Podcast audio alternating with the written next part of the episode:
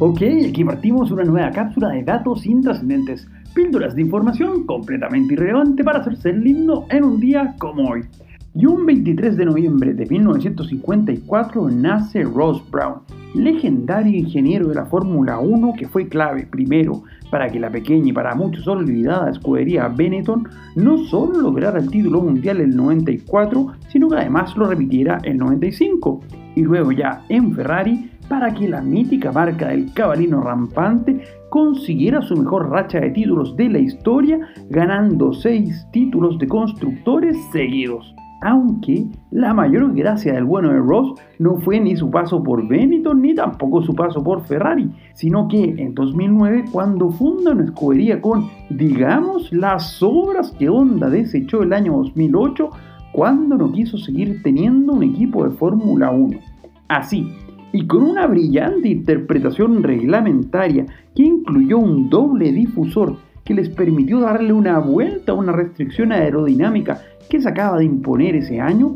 y un auto que no tenía ni un solo auspicio en la primera carrera, logró algo único e impensado,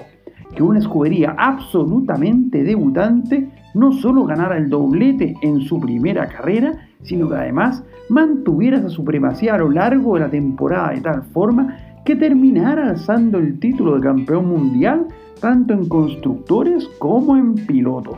Absolutamente brillante para una mítica escudería que solo existió un año y que luego sería comprada por Mercedes para, bueno, a partir de entonces empezar su dictadura en la Fórmula 1, aunque paradójicamente sin el bueno de Ross Brown, quien puso los cimientos de la escudería alemana, pero no cosechó la gloria. Pero poco importa eso, porque su gracia con el ignoto equipo de Brown GP tiene matices legendarios,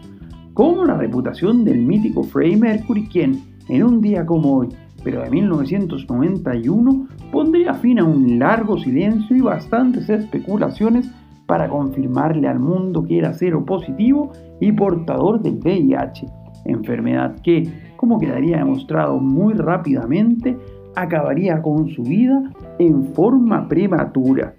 Y prematura podría considerarse a la luz de los eventos la introducción al mercado que hizo un día como hoy, pero de 1992, la empresa IBM al lanzar el teléfono móvil Simon, que bien puede considerarse como el primer smartphone de la historia. Bueno, en una época en que el concepto de smartphone ni siquiera existía. Y es que el artefacto construido por IBM y distribuido por Belsat estaba completamente adelantado a su tiempo, con una pantalla táctil, la capacidad de enviar correos electrónicos e incluso con funcionalidades que permitían tomar notas. La verdad,